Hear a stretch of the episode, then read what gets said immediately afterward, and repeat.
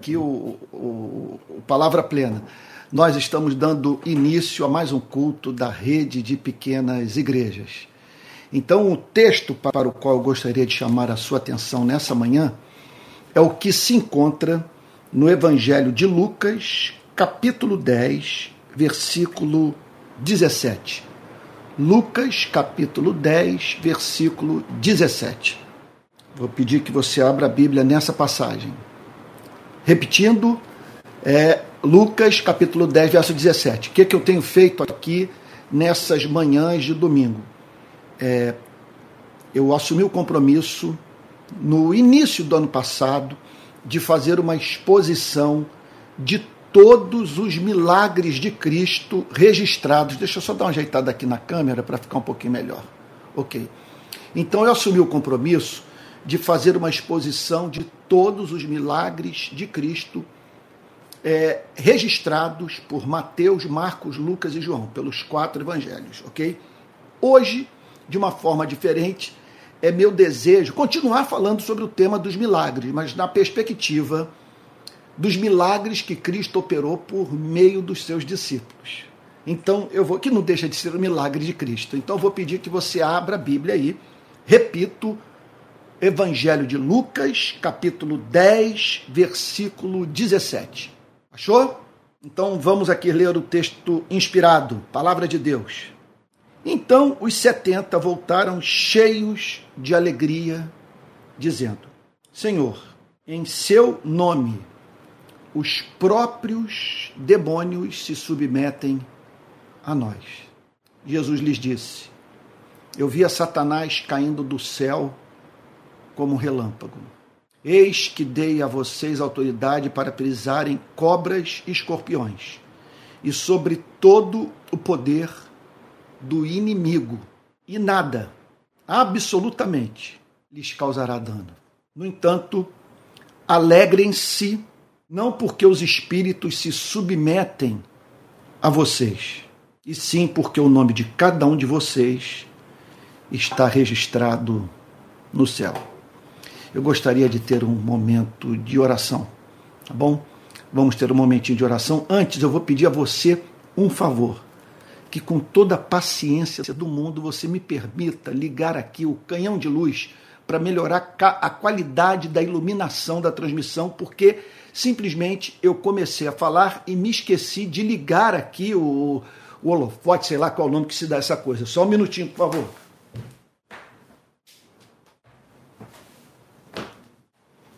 Bom, espero que tenha ficado melhor, um pouquinho mais claro.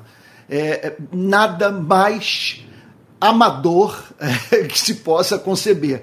É bem verdade que tem que haver amor, não o amor que conduza ao, ao, ao amadorismo, já que é, uma coisa não tem necessariamente a ver com a outra mas então tem que haver amor, mas não pode haver amadorismo. Contudo, quando você trabalha com os recursos que tem, é isso que acontece, né? Você tem que estar aí muitas vezes é, é improvisando. E eu recebi o chamado de Deus para pregar o evangelho. Agora, chamado de Deus para fazer o que eu tenho feito ultimamente, olha, cuidar de edição, de iluminação, de cenário, postar nas redes sociais, tem sido, tem sido pedreira para mim. Mas vamos lá então, vamos ter um momentinho de oração. Olha só, deixa eu só dizer uma coisa. Isso aqui é um culto. Contudo, essa é a parte do culto dedicada à pregação da palavra. Eu insisto com os irmãos que estão sentindo falta nessas manhãs de domingo de louvor, de oração, que ao término da pregação não deixem de ter o um momento, não deixem de ter o um momento de adoração, de oração, sabe? De, de, de ações de graças. Isso é bom, tá bom? Não precisa ser uma coisa também interminável, mas algo que atenda essa demanda do coração. Em breve eu espero estar congregando em algum lugar do Rio de Janeiro, com a transmissão de um culto mesmo. Enquanto isso, fica assim: eu entro com a palavra, ok? E tendo feito a minha parte, que é expor o texto das Sagradas Escrituras, nada impede. Eu, eu, inclusive, eu estimulo os irmãos a terem um momentinho de oração comunitária. Somos tão poucos nessas igrejas, né? Então, ter um momento de comunhão, um momento de oração, um momento até mesmo de um compartilhar do conteúdo do texto estudado, de modo que é, a mensagem seja aprofundada e nessa conversa surja o elemento da profecia. Porque essa forma de comunicação ela tem uma dificuldade. Eu não tenho como, ao falar para as mais diferentes regiões do país, inclusive para o exterior, para os países de língua portuguesa ou, loca ou locais do planeta, quer dizer, onde brasileiros, é, então gente que domina a língua portuguesa está me ouvindo, eu não tenho como tratar das demandas específicas de cada comunidade, de cada localidade. Então, é, essa possibilidade se estabelece quando, após eu ter pregado de uma forma mais ampla, de uma forma mais geral, os irmãos, com base no material que eu trouxe para o púlpito, e aqui eu tenho literalmente, eu estou diante de um púlpito aqui na biblioteca da minha casa, os irmãos possam fazer as aplicações para os seus contextos específicos. Tá bom, mas vamos orar? Vamos orar e logo após meditar na palavra de Deus. Pai Santo, nós o amamos, nascemos para isso. Não temos deleite maior na nossa vida do que o contemplar na beleza da sua santidade e o adorar em espírito e em verdade. Senhor querido, nós pedimos nessa manhã de domingo perdão por aquilo que há na nossa vida e que é feio, Senhor.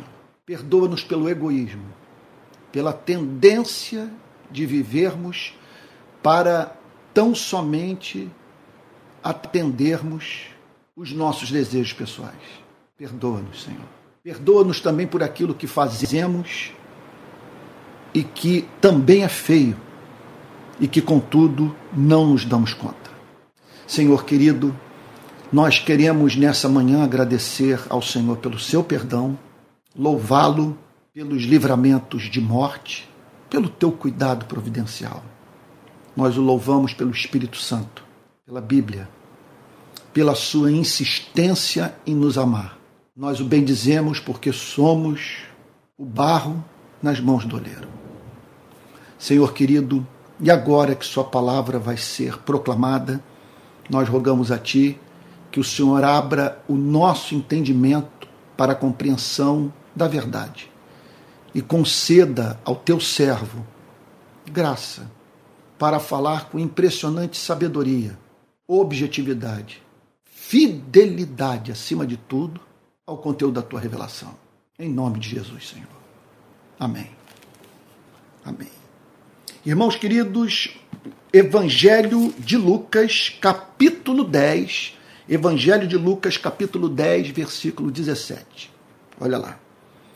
Então, os setenta, os, perdão, os setenta voltaram cheios de alegria sobre o que essa passagem está falando. De uma missão que o Senhor Jesus havia revelado aos seus discípulos. Não há nada mais glorioso na vida, nada mais encantador, comovente do que, meu Deus, estarmos conscientes de que estamos cumprindo uma missão de Deus. Aqueles homens tiveram realizado em suas vidas esse sonho do coração de cada discípulo de Cristo. Ouvir a voz de Deus, discernir a missão da sua vida e a ela se dedicar. É claro que isso comunica muita consolação ao coração do discípulo, porque toda escolha que nós fazemos envolve morte. Eu, por exemplo, permita-me usar a minha experiência como discípulo de Jesus. É, eu tenho fascínio por política. Eu acho que eu teria, assim, uma atuação pela misericórdia divina comprometida com os ideais da justiça se trabalhasse no parlamento brasileiro, se eu exercesse algum cargo no executivo.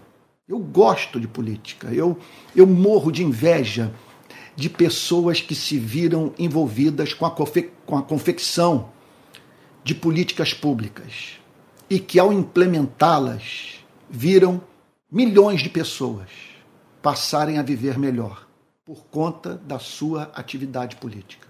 Eu amaria ter feito parte da concepção, por exemplo, de algo como é, o fim da escravidão. Pare para pensar nisso. Ou ter participado no parlamento, apoiando os manifestantes, sabe? Assim, visando uh, o estabelecimento dos direitos civis dos negros norte-americanos, tal como aconteceu nos Estados Unidos no período de Martin Luther King.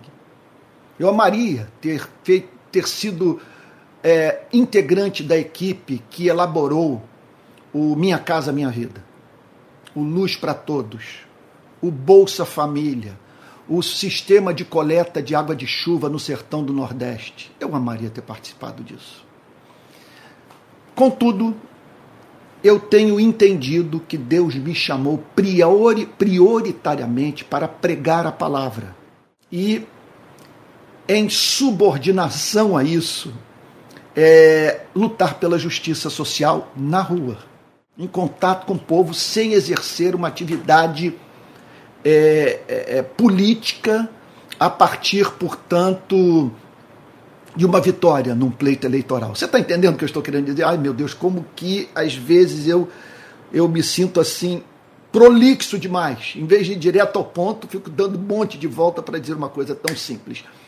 Então é claro que eu carrego assim uma, uma, uma tristeza, sabe? A tristeza de não exercer atividade política parlamentar ou na, nessa esfera de poder né, chamada de executivo. É, eu também exerceria com muita alegria a tarefa de um professor universitário. A Maria dar aula de história, por exemplo. Eu também gostaria muito de me dedicar ao tema da psicanálise. É, e ouvir pessoas e ajudá-las a conhecerem a si mesmas e poderia multiplicar os exemplos. Eu gosto de muita coisa na vida, contudo, eu tive que morrer para todas elas, porque não, não era possível exercer todas essas atividades. E eu me concentrei no trabalho de pregação do Evangelho de Cristo e de 15, 16 anos para cá para o ativismo social, procurando pegar os valores do Evangelho e levá-los para o, o nosso país, de modo que a nossa nação se tornasse, se tornasse mais justa. Bom, o que eu estou querendo dizer com toda essa volta é da importância de discernirmos a vontade de Deus. Porque isso comunica, primeiro, obviamente, um, um, um senso de harmonia daquilo que nós fazemos com as nossas vidas sabe, com aquilo que Deus quer que façamos com as nossas vidas. Isso é maravilhoso. Agora, traz muita consolação quando nos pegamos abrindo mão de atividades que gostaríamos de exercer e que, contudo, é, em razão da brevidade do nosso tempo, da nossa vida, nós não temos é, é, é, é assim tempo para é, o pleno exercício daquilo que tanto amamos. E aí nós nos dedicamos aquilo que mais amamos. Bom, aqueles homens, portanto, eles receberam uma missão. Agora, se é maravilhoso você receber uma missão, olha como descrever a alegria de você cumprir essa missão e de ver realizados por meio da sua vida feitos que você jamais poderia imaginar que contariam para a sua consecução com a sua participação. Essa é a descrição da alegria que estava sendo experimentada por aqueles 70 discípulos que receberam uma missão de Cristo. Os 70 voltaram para Cristo e cheios de alegria. Eles estavam tomados da mais intensa felicidade. Por quê? Porque eles se viram como instrumentos de Deus. Eu quero fazer um apelo a você. Olha, querido irmão, minha querida irmã, nós duramos muito pouco. A nossa vida passa como um sonho. Eu, e outra coisa, o tempo que nos resta, além de ser, além de ser escasso, ele é incerto. Eu não sei, por exemplo, se eu estou pregando agora o meu último sermão. Pode acontecer que entre. Não quero ser dramático, não. Estou apresentando um fato para chamar a sua atenção para uma verdade. Porque pode ser que entre é, a pregação dessa manhã e a da noite, simplesmente Deus me leve desse mundo. É, eu não tenho nenhuma certeza, nenhuma garantia de que vou morrer de velhice. E ainda que tivesse essa garantia, teria que considerar necessariamente o fato de que o tempo que me restaria seria muito pouco. Muito pouco. Então, urge que ouçamos da parte de Deus o que Ele quer que façamos na nossa vida. A quem nós devemos servir? Sabe que como contribuir para o avanço do seu reino a partir da singularidade da nossa existência, dando aquela contribuição que tão somente nós podemos dar. Eu tenho certeza que hoje, no mundo, não há ninguém que esteja fazendo o meu trabalho sob um aspecto. Qual aspecto esse? Que é, é, é, é se engajar no ativismo social e pregar a palavra de Deus por meio da singularidade da minha vida. Não há outro igual a mim. Então, a minha forma de comunicar, de, ou de protestar, ou de ensinar, é totalmente minha. É, é, é irrepetível. E o mesmo se aplica a você. Então, que você discirne esse chamado, e não apenas isso. Experimente em vida a indescritível alegria de se sentir usado por Deus. Aqueles homens voltam para Cristo profundamente gratos, alegres, porque, primeiro, eles viram Deus os usando, eles se viram objeto da ação do Espírito Santo por meio de suas vidas. Cristo estava sendo glorificado por meio do cumprimento daquela missão. E não apenas isso. Não apenas isso. O extraordinário é, era eles verem pessoas vivendo melhor por meio da, do cumprimento daquela mesma missão. E é para essa alegria que eu gostaria de chamá-lo nessa manhã. Alegria de você se sentir partícipe do avanço do reino de Cristo nesse planeta.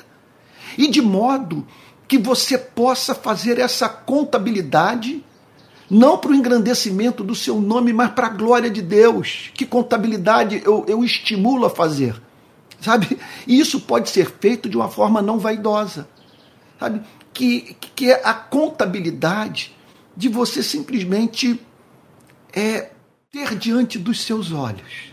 É, muito bem contados. E olha que isso nunca dá para ser feito de modo exaustivo, porque jamais nós temos a plena noção das consequências benditas dos nossos atos daquelas pessoas que passaram a viver melhor porque nos conheceram. Gente que hoje está melhor vestida, gente que hoje tem abrigo, gente que hoje tem sua fome saciada, gente que teve seus problemas psicológicos é, resolvido, gente que encontrou o caminho da vida eterna, sabe? É, quer dizer, políticas públicas que foram implementadas, males estruturais que foram combatidos frontalmente, tudo isso por meio da sua vida. Então, em nome do Senhor Jesus, diga agora para Deus: Senhor, eis-me aqui, envia-me a mim. É claro que isso não deve se restringir ao trabalho no templo. Em nome de Jesus, eu não estou dizendo isso. Pode passar por isso. Atividade no local de culto, você pode realmente ter sido chamado por Deus para esse tipo de coisa. Contudo, esse chamado é muito mais amplo. É, é, é ele é para a rua, é para o povo, é para o necessitado, sabe? É para o enlutado, é para o enfermo, sabe? É para o angustiado. Esse chamado é para, é, é, é para aquele que que não sabe quem é, de onde veio e para onde vai, que não conhece o caminho da vida eterna. Esse chamado pode envolver o exercício também com excelência da sua atividade profissional. E em conexão a isso, o engajamento com alguma obra filantrópica, com uma, alguma ação no campo da justiça social, da promoção do Evangelho de Jesus Cristo, sabe? Enfim, alguma coisa que edifique a igreja, alguma coisa que leve os valores do reino de Cristo para a sociedade. Algo, portanto, que feito por meio da sua vida vai glorificar o nome de Cristo e levar muita gente a viver mais próximo do ideal de Deus para a sua existência. Então aqueles homens voltaram tomados de alegria pelo fato de terem cumprido de modo exitoso a sua missão. Mas não apenas isso. Por eles terem percebido no seu trabalho missionário é uma obra que os surpreendeu, que foi alguma coisa que chamou a sua atenção e fez com que eles se sentissem especialmente usados por Deus. É um poder do qual eles se, eles se deram conta e que os surpreendeu no campo missionário. Essa é a maravilha de servir a Cristo. Quando você sabe, vai, vai, vamos assim dizer, vai para a rua, vai para a pista, vai para o contato com gente real e ali, na perspectiva de libertar pessoas, você toma consciência de que tem dons, tem talentos que não podia imaginar. Você se conhece numa extensão que não se conheceria se não estivesse envolvido com atividade missionária. Estou falando de atividade missionária no sentido mais amplo. Repito, preciso insistir nesse ponto. O exercício da sua profissão, o trabalho para dentro da igreja, o trabalho por meio da igreja, para o lado de fora da igreja. Tudo isso está envolvido. Então, aqueles homens cheios de alegria voltam para Cristo. Você consegue imaginar a alegria de você estar consciente do chamado de Deus, no, de, no cumprimento desse chamado, perceber pessoas encontrando liberdade por meio da sua atividade missionária fiel, e não apenas isso, de você poder voltar para Cristo e na presença dele celebrar as obras que ele realizou por meio de você. Por isso que a vida cristã é fascinante. Eu não consigo me imaginar vivendo outra. Aliás, eu não consigo. Eu, eu, eu não. É, é, é, não há vida que se viva longe de Cristo. É a única que tem o direito de ser chamada como tal. Você ter, repito, eu insisto nesse ponto, você ter consciência de um chamado Segundo lugar, de você cumprir esse chamado de modo exitoso. De você ver de fato, de modo concreto, pessoas ganhando liberdade por meio, no sentido mais amplo da palavra, insisto, por meio de você. E não apenas isso, de você poder voltar para Cristo e conversar com Ele sobre o que Ele fez por meio do seu dinheiro, das suas palavras, dos seus bens, dos seus gestos das suas reações, do que você falou, do que você escreveu, do que você resistiu. Isso é maravilhoso. Então eles voltaram para Cristo, Senhor, Senhor, em seu nome os próprios demônios se nos submetem. Eles voltam para Cristo para apresentar esse relatório bendito. Senhor, algo nos chamou atenção durante o nosso trabalho missionário. Nós nos deparamos com problemas para os quais não havia solução humana. A ciência simplesmente não nos valia de nada. Enfrentamos casos graves de pessoas que sofriam horrivelmente em razão de uma ação espiritual do mal em suas mentes em seus corações, até mesmo, Senhor, nos seus corpos. E aí aconteceu o seguinte: que nós invocamos o teu nome. Nós lidamos com essas enfermidades emocionais, mentais, físicas. Nós lidamos com, ela, com elas a partir da autoridade que há no seu nome.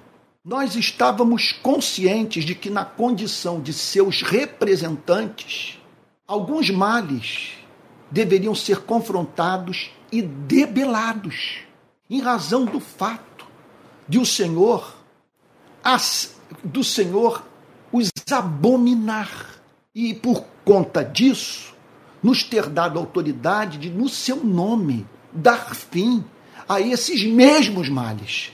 Aqui então eles viram-se para o Senhor Jesus e disseram: Senhor, em seu nome, na autoridade do seu nome, a partir desse lugar que o Senhor ocupa no universo, da sua relação sem igual com o Pai, na santidade do seu nome, na glória do seu nome, na autoridade do seu nome, os demônios se submeteram a, a nós.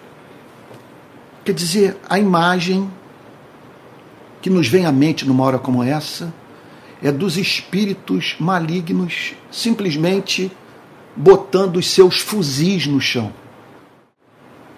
lançando na terra as suas pistolas, sua munição e se ajoelhando diante de quem? Diante de uma igreja que agia em nome de Jesus, para a glória de Jesus, com base na autoridade de Jesus uma igreja que não se fiava na sua riqueza, no seu poder, nos seus recursos humanos, mas sim na autoridade que há no nome de Jesus. Então, no seu amor, no seu desejo de ver pessoas libertas, aqueles homens simplesmente imitaram a Cristo. Eles haviam testemunhado essas obras de, de, de libertação do Senhor Jesus. Então eles entenderam o seguinte: ora, nós já testemunhamos o fato de espíritos malignos se submeterem a Cristo. Sendo assim, é certo que se nós agirmos na autoridade de Cristo, Cristo estará sendo representado por nós. E essa mesma autoridade que vimos presente em fatos concretos, né, em, em no contato de Cristo com gente que sofria terrivelmente, essa mesma autoridade se fará presente na nossa vida. E de modo que nós vamos libertar essas pessoas, porque nós sabemos que o que está em curso na, em suas vidas, o sofrimento que elas experimentam, é abominável para Cristo. Cristo quer vê-las livres. Então eles se levantaram para dizer, em nome de Jesus, como representantes de Jesus, na autoridade de Jesus, nós ordenamos que vocês saiam da vida dessas pessoas. Que vocês saiam de suas mentes. Que vocês não condicionem mais o que elas sentem. Que vocês deixem definitivamente de afligi-las em seus corpos. E aí então o que, que eles testemunharam? Os espíritos se ajoelhando. Eles simplesmente viram uma rendição incondicional porque esses espíritos, e aqui eu entro num terreno pouco explorado pela teologia, que eu pouco entendo, entendo mas certamente alguma espécie de castigo infligido a eles, que faz, portanto, com que eles tremam diante da autoridade do Senhor Jesus, a ponto de dizer: Viestes atormentar-nos antes do tempo? Senhor, em seu nome os próprios demônios se submetem a nós. E assim, portanto, é iniciada uma nova fase da história da humanidade. Sim. É claro que isso não vai constar em nenhum em nenhum livro de história geral. Mas nós estamos aqui diante de um fato extraordinário que deveria ser inserido pelo menos num conceito assim de num, num, num, num trabalho de história geral escrito a partir da perspectiva cristã. Por que eu digo isso? É evidente que até esses dias o planeta encontrava-se sob a mais terrível escuridão espiritual, com nações inteiras subjugadas por esses espíritos malignos, que cegavam as pessoas, que as impediam de ver beleza em Deus, de amar a Deus, de viverem para a glória de Deus e, consequentemente, amarem uns aos outros. A partir desse momento, uma autoridade é dada para alguns seres humanos, em nome de Cristo, a fim de que esses furassem essas barreiras, entrassem com as armas espirituais do céu de Cristo nessas áreas dominadas que se encontravam sob domínio territorial e espiritual de seres malignos, de modo que por meio da ação da igreja se estabelecesse a oportunidade de pessoas ouvirem a verdade e serem transformadas por ela. Observe, portanto, que foi a partir desse momento, da vinda de Cristo e da autoridade que ele deu aos seus discípulos, que a luz do Evangelho começou a se espalhar pelo planeta. Esse testemunho foi dado, alcançando no, no decorrer dos séculos todos os continentes, dissipando as trevas. Olha, dissipando as trevas. Vamos parar para pensar no fato? Pense no que significa meu Deus, um ser humano viver numa cultura, num país, numa cidade que não foram alcançados pela, pela luz do Evangelho. Você imagine você querer conhecer a Deus sem Jesus Cristo. A que conclusões você chegaria sobre Deus? Pare para pensar nisso. Hoje, quando nós fazemos críticas à própria igreja, ao seu discurso, muitas vezes cruel, é, é, moralista, idiota, quando nós fazemos essa crítica, nós fazemos essa crítica a partir do conteúdo da revelação. Veja só, nós criticamos o Deus desses setores adoecidos da igreja a partir da revelação de Cristo, do ideal de Cristo. Agora, se nós não tivéssemos essa referência, o que faríamos se tivéssemos à nossa disposição apenas o referencial pagão? Os deuses criados à imagem e semelhança dos seres humanos. Pare para pensar nisso. Pense nessa luz apagada. Pense se, nesse sol um dia não ter nascido. Pense num planeta sem Jesus Cristo, sem Evangelho, sem o conceito de Deus Pai Retire, portanto, da história desse planeta, de, da, da, das teologias elaboradas pelos seres humanos, tudo aquilo que o Novo Testamento falou sobre Deus. Portanto, a luz começa a brilhar. E a igreja recebe autoridade para entrar em todos os continentes, a fim de libertar pessoas do cativeiro de Satanás. Isso nos é ensinado claramente pelas Sagradas Escrituras. Você pode meter com, como louco por ouvir uma declaração mística como essa dos meus lábios, mas eu estou racionalmente convencido que a Bíblia é a palavra de Deus. E a Bíblia me apresenta esse fato que eu pouco entendo. Mas ela pressupõe que as nações encontravam-se sob a mais densa treva e que a pregação de Cristo, a luz do Evangelho, fizeram com que seres humanos deixassem de lidar com Deus de modo bizarro, praticando idiotices ou, ou envolvidos com hábitos inviabilizadores da felicidade humana. Então, Senhor, em seu nome, os, pro, os próprios demônios se submetem a nós. Como explicar uma coisa como essa, Senhor?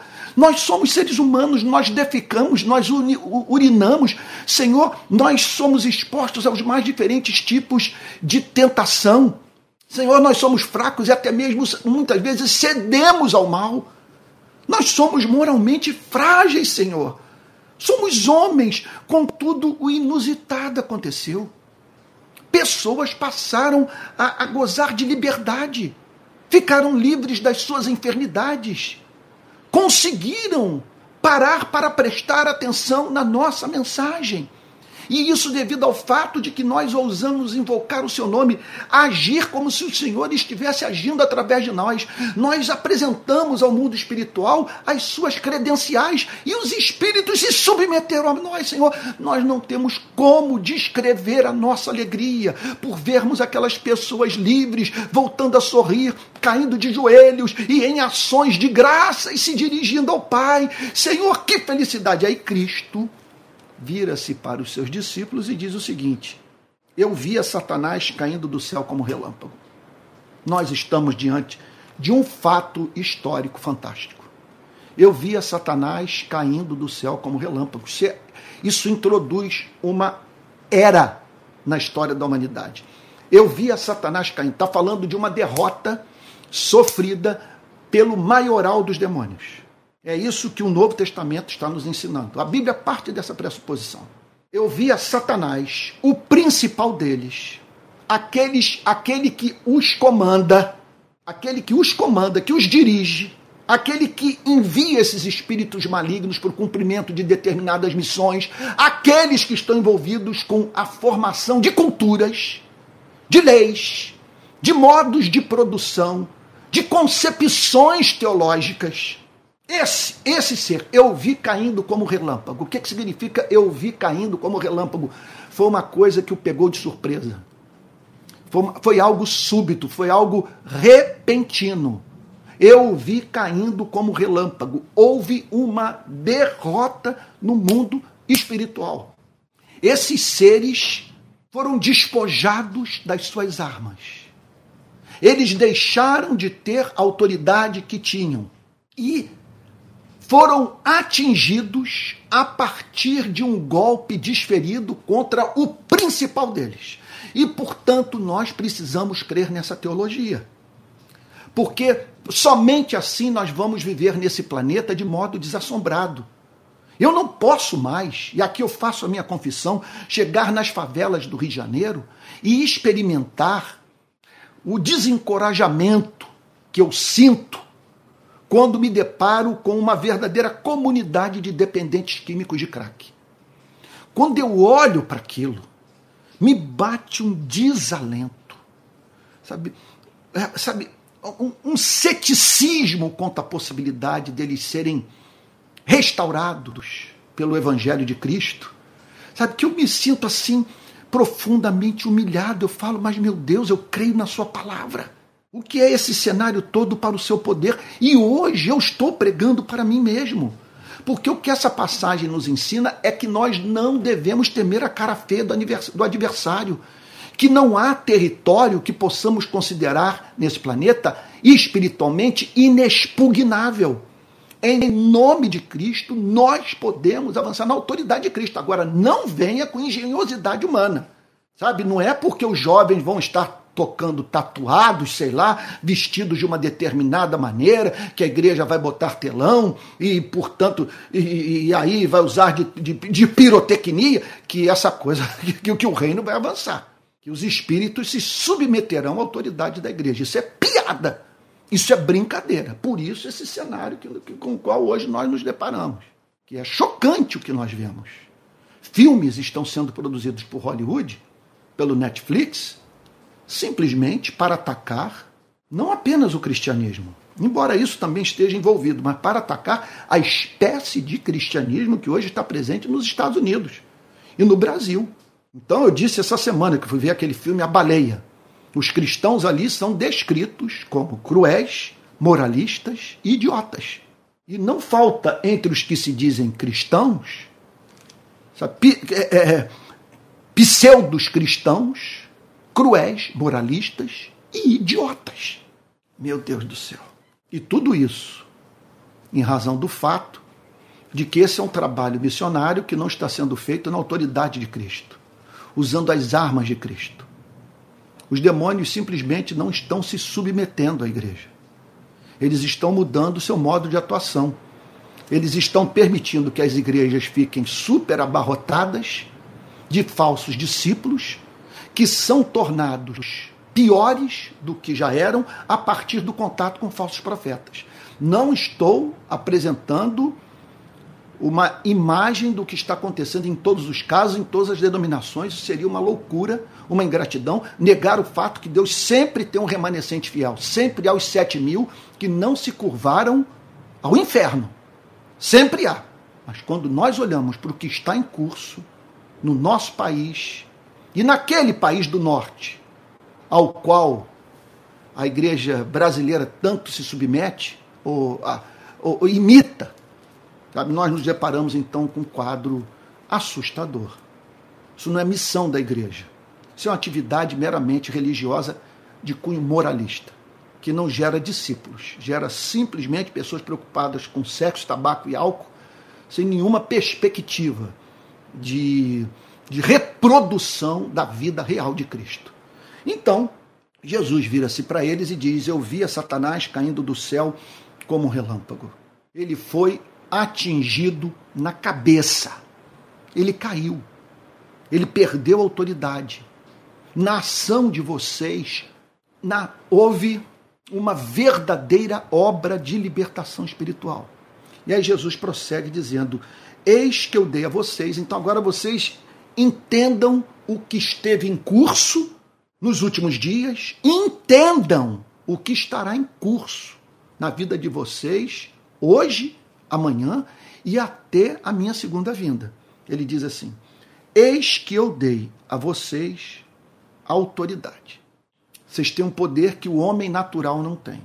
Isso aqui só vocês podem fazer, porque o homem natural pode muita coisa, mas ele só não pode invocar o meu nome e atuar a partir do meu poder. Por, portanto, nós precisamos ser cautelosos ao, ao celebrarmos as obras, as boas obras dos não cristãos. Nós precisamos tomar cuidado. Primeiro lugar, essas obras feitas pelos não cristãos nunca são feitas conscientemente para a glória de Cristo. Em segundo lugar, não são praticadas a partir da autoridade de Cristo. Só os cristãos podem fazer isso. Não estou menosprezando o que essa gente faz. O que eu estou dizendo é que a igreja precisa ter a consciência do fato de que ela possui uma autoridade que nenhuma instituição pública possui, nenhum outro ser humano, só o cristão. Jesus vira-se para eles e diz: Eu eis que dei a vocês autoridade para prisarem serpentes e escorpiões. Não há mínima dúvida que é uma autoridade não para eles pularem do pináculo do templo de uma outra forma. Brincarem com serpentes e escorpiões, dando um espetáculo irracional de fé. A Bíblia não está ensinando isso. De você levar para o púlpito uma serpente e se enroscar com ela, mostrando, portanto, ao mundo, sabe que, que pela fé nem as serpentes são capazes mais de, de, de causar mal ao cristão. Isso é ridículo. E teve gente que já tentou fazer isso e deu mal o que o texto está dizendo é que esse é um mundo de cobras e escorpiões. O que, que significa um mundo de cobras e escorpiões? Pare para pensar nisso. Cobras e escorpiões. São cobras e escorpiões atuando na cultura, atuando nas instituições públicas, atuando até mesmo nas instituições religiosas. Porque esses seres são, são, são é, é, chamados de cobras e escorpiões. Por que essa analogia? Porque eles são capazes de inocular um veneno que mata. O texto não está dizendo que essa passagem inaugura uma era na qual os espíritos malignos, as serpentes e, e, e os escorpiões e o próprio Satanás não estariam em, em atividade nesse planeta. O texto não está ensinando isso definitivamente. O que ele está ensinando é que agora há, nesse planeta, seres humanos com uma autoridade para confrontar, confrontar o reino do mal. Você está entendendo o ponto? Tem autoridade e você tem que você tem que aplicar esses testes. Invocar o nome de Jesus sobre a vida de pessoas, a orar por elas e clamar a Deus e interceder para que esses quadros crônicos definitivamente se desfaçam. Então o texto diz que eles receberam autoridade para pisar. Para você pisar serpente, escorpião, você tem que ter autoridade. Como que você vai pisar numa serpente e, numa, e num escorpião? Se você, meu Deus, não teve inoculado no seu corpo, na sua vida, o antídoto que o torna imune ao efeito mortal das picadas das serpentes e dos escorpiões. Deixa eu falar de uma forma mais simples. Jesus está dizendo o seguinte: o homem natural não tem essa autoridade. Se ele pisar na serpente e no escorpião, sabe, ele vai morrer. Vai morrer. Ele não dispõe dessa autoridade espiritual para confrontar esse mundo. O que ele está com isso assim declarando, nosso Salvador, é que a igreja recebeu esse poder, o poder de pisar sem sair ferida, sem adoecer de morte mortal. É uma autoridade para matar serpentes e escorpiões, para pisar, para subjugar o mundo espiritual do mal. É isso que o Senhor Jesus está ensinando. Eis que eu dei a vocês autoridade para pisarem serpentes, serpentes e escorpiões. É muito importante, por, portanto, que nós tenhamos essa consciência, repito, para vivermos de modo desassombrado, para eliminarmos da nossa vida o medo, o receio, sabe? Para sonharmos e sonharmos grande, sabe? De modo que possamos, é, pelos olhos da fé, ver é, é, é, é pessoas, sabe? Ou, ou, até mesmo cidades inteiras sob o impacto do Evangelho. Não estou dizendo que haja promessa nas Sagradas Escrituras para que todos os habitantes de uma determinada cidade se convertam. Isso é claro, Deus é poderoso para tal. Mas registro de uma coisa como essa eu, eu, eu não conheço. De você ter, nesse mundo caído, uma cidade composta apenas por pessoas nascidas de novo. Contudo, dá para nós sonharmos com avivamento legítimo, espiritual, a partir de conversões verdadeiras, com impactos sociais inegáveis. Dá para nós sonharmos, sonharmos com homens e mulheres vivendo de uma vida de uma forma mais decente, amando a Deus, o adorando em espírito e verdade, reproduzindo a vida de, a vida de Cristo. Dá para nós sonharmos com relações é, no seio da sociedade mais humanas a partir dessa ação missionária repleta de autoridade da igreja. Então ele diz assim: Eis que dei a vocês autoridade para pisarem serpente, para pisarem cobras e escorpiões e sobre todo o poder do inimigo, poder de toda espécie, sobre todo o poder do inimigo. Ele tem poder. Suas astúcias são infernais. Mas nós temos autoridade sobre todo o poder, ou seja, é um poder que existe mas que não tem que necessariamente causar dano, sabe? A, a, sua e a minha vida, dano irreparável. Não tem. O texto diz, portanto, para pisar em cobras e escorpiões e sobre todo o poder do inimigo. Então, vamos parar para pensar na realidade da batalha espiritual. Nós temos o um inimigo. Portanto, não se envolva com a luta pela justiça social em nome de Cristo, com a evangelização do mundo, com qualquer trabalho de edificação da igreja sem esperar, não, não, não nessa ingenuidade. Oposição do inimigo. Ele é inimigo de Cristo. Se você está trabalhando para Cristo, você vai sofrer a pressão do inimigo. E coisas diabólicas realmente vão acontecer. Vão acontecer na sua família. Sim, vão acontecer no seu casamento. Sim, vão acontecer na sua igreja. Sim, sabe, vão acontecer na sua mente. Não estou dizendo que você está à mercê desse mundo. O que eu estou dizendo é que, como conforme Lutero é, dizia e, e, e, e, cantou no seu famoso hino Castelo Forte, é isso, nós estamos diante de um poder tremendo. Sabe? São astúcias infernais. Você olha para a coisa e você diz o seguinte: isso aqui que está acontecendo na minha vida, no meu ministério, é essencialmente diabólico. Então você vai ter um inimigo e um inimigo que pode ser comparado a uma serpente e a um escorpião. Então, a Bíblia, com isso, não. Veja só, ela condena nos relacionarmos com esse mundo de peito aberto. Você não pode ser tolo, não pode ser ingênuo. É um inimigo cuja vida, cujas intenções, cujo ser pode ser comparado a uma serpente e a um escorpião. Contudo, aqui vai a promessa: autoridade para pisar e também para não sofrer nenhum dano. O que seria esse dano? Não é batalha. Sabe? Não é que você será poupado, isso que eu estou querendo dizer, da batalha, da ação, da pressão, da oposição. Você será poupado do dano, do dano espiritual. Ele não terá como o afastar de Cristo. Não terá como matar a fé no seu coração. Ele não tem autoridade para torná-lo escravo dele.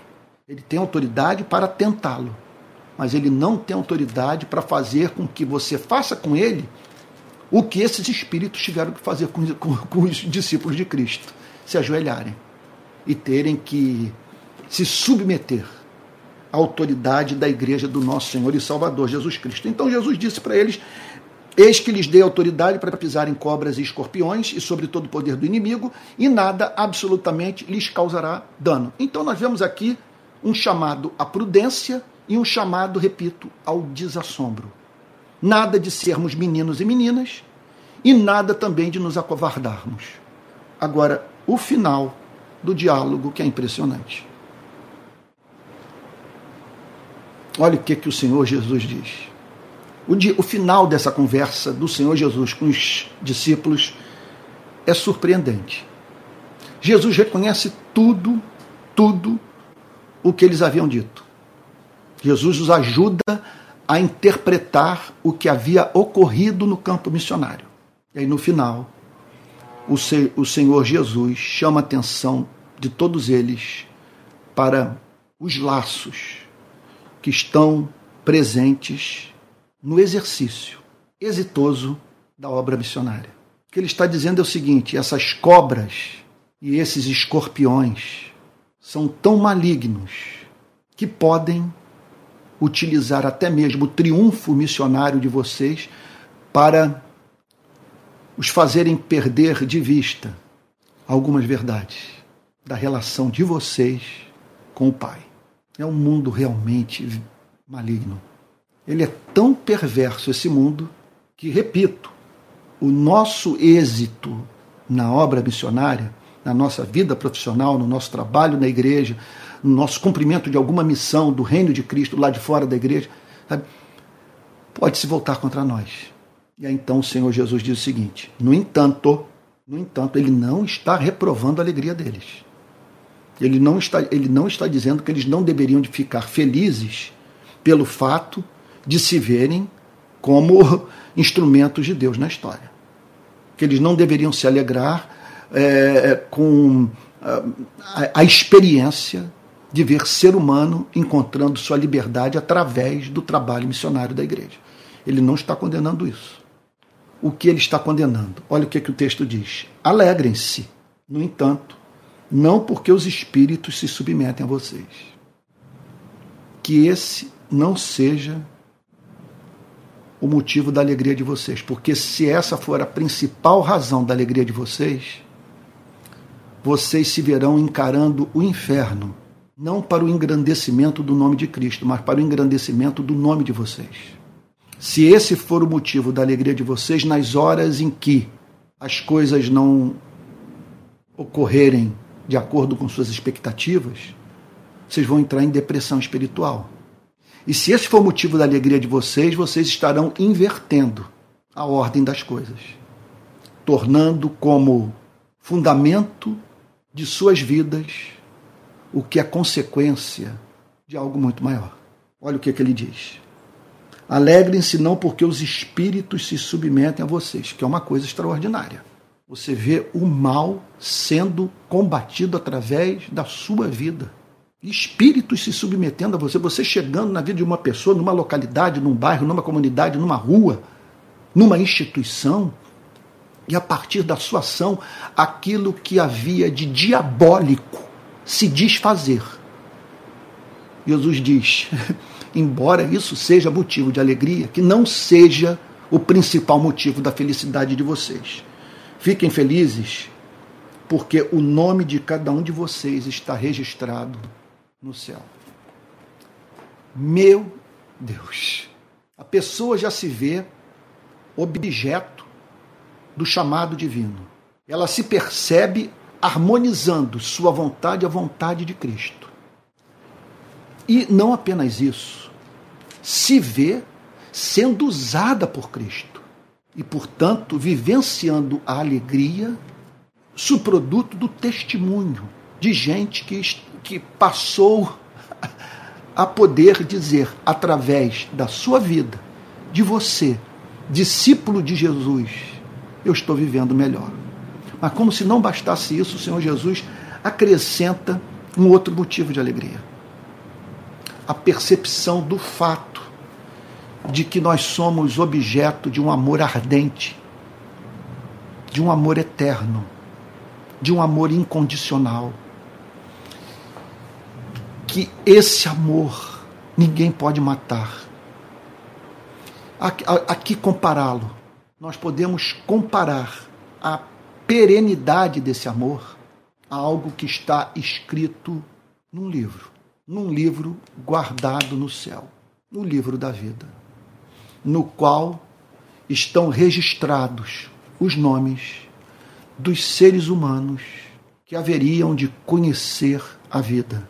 Meu Deus, meu Deus. Pare para pensar. Livro da vida. O seu livro, o seu nome está registrado no céu. O que, que significa nome registrado no céu? Significa que você é conhecido no céu. Significa que você é amado no céu, que você é famoso no céu. Significa que você está guardado no céu. Significa que o céu conspira a seu favor. Significa que você adquiriu a cidadania celestial. Significa, portanto, que você está entre aqueles seres humanos que vão viver a verdadeira vida, que terão a vida de Deus na alma. Nem todos os seres humanos têm acesso a essa bênção, nem todos os seres humanos terão acesso a essa bênção. Mas aprove a Deus que o seu nome fosse registrado no céu. Com isso, o que Jesus está dizendo é o seguinte: que o fundamento da alegria da igreja seja o amor do Pai pelo seu povo. Nome registrado no céu simplesmente significa amor eterno, amor incondicional, segurança, e por isso podemos pisar sobre as serpentes e os escorpiões. Por isso que nada nos, nos fará dano, porque nós somos cidadãos e cidadãs do reino de Cristo. O nosso nome está rolado no livro da vida, conforme disse o Senhor Jesus.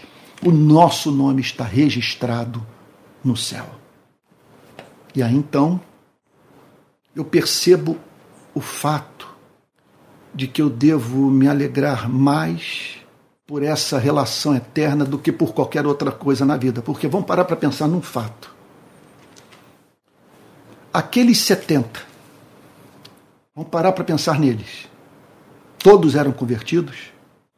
Entre os que expulsaram demônio, constava o nome de Judas Iscariotes. Ele era um dos setenta. Ele fez parte daquela missão. Ter dons espirituais não é sinal por excelência de novo nascimento.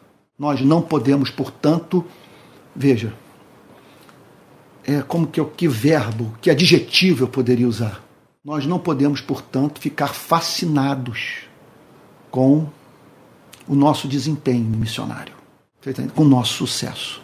Eu não posso olhar para os seguidores nas redes sociais e, ao ler os testemunhos, os relatos de amor, chegar à conclusão que meu ministério e minha vida são agradáveis a Deus. A Bíblia não me dá, não me dá essa garantia. Portanto, o fundamento da minha salvação não é a minha performance missionária, mas o sangue de Cristo que foi derramado. O decreto do Pai me salvar. O nome registrado no céu. Eu não paguei para isso. Eu não comprei essa cidadania.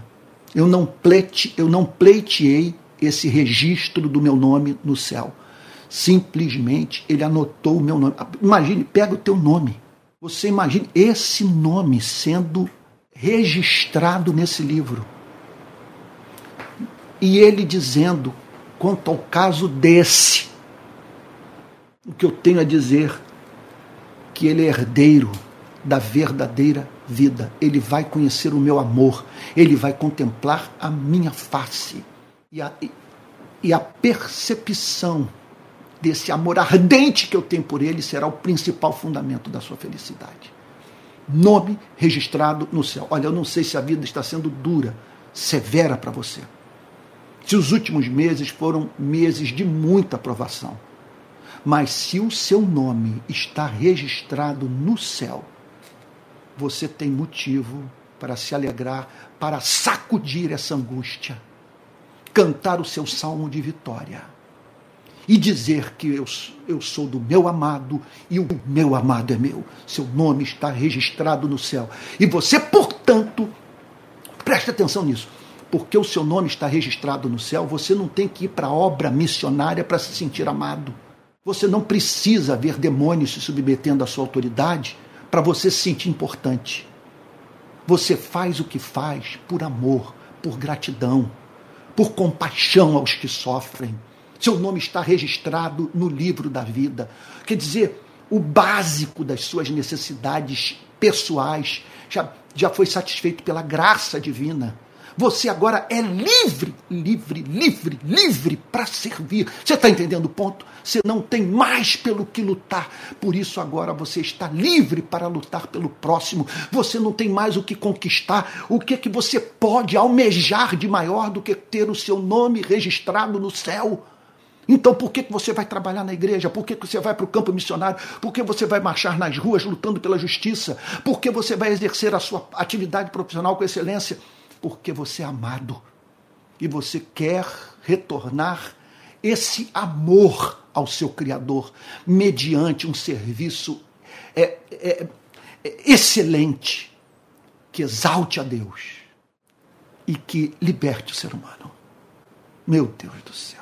Meu Deus do céu, que passagem, que manhã preciosa. E eu aqui, pobre pecador, ao pregar para você, me percebendo pregando para mim mesmo, ouvindo aquilo que podia cair no esquecimento, ou aquilo que, embora não tenha caído no esquecimento, precisava estar presente de modo mais vivo na minha vida. Vamos orar? Pai Santo, como imaginar vida que se viva longe dessa relação contigo.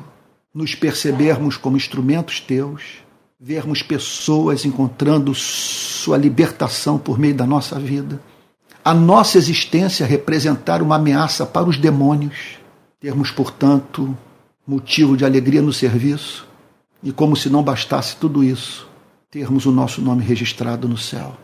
Senhor querido, dá-nos graça para compreendermos esses privilégios e concede-nos a alegria, Senhor, sobre a qual Cristo fala. Lá estão os discípulos felizes, falando dos seus êxitos, da missão bem-sucedida, a partida foi ganha e eles estão celebrando a vitória. Contudo, o seu Salvador estava ao seu lado para lhes dizer: entretanto, Sejam felizes, porque vocês são amados com amor eterno. Deus querido, a Ti toda honra, toda glória e todo louvor, pelos séculos dos séculos. Em nome de Jesus. Em nome de Jesus. Na autoridade de Jesus. Amém. Amém. Espero que Deus tenha falado com você nessa manhã. Meu Deus do céu, estou aqui com o coração tomado de alegria. Esse final de Cristo surpreendente, sabe? Contudo, contudo, fiquem alegres, porque o nome de vocês está arrolado no céu. Isso é extraordinário. Gente querida, olha só, essa mensagem vai ser salva agora. Então sugiro que você pegue o link e divulgue o link. Entenda uma coisa: há uma barreira no país é, contra o meu ministério. Há pessoas que estão trabalhando duro para que a nossa voz não alcance pessoas na nossa nação. Os motivos têm a ver com a minha pregação e com as denúncias que eu fiz a partir de 2018. Então nós temos que agir como um exército para que a mensagem da rede de pequenas igrejas se espalhe pelo país, de modo que pessoas possam ser salvas e cristãos reverem o seu, conhecimento, o seu conceito de cristianismo. Então não deixe de fazer isso. Nós também precisamos de recursos para expandir a rede de pequenas igrejas. Nós vamos organizar a rede no nosso país esse ano montar as lideranças regionais, se Deus quiser, as, as estaduais, treinar pessoas, tudo isso está em curso.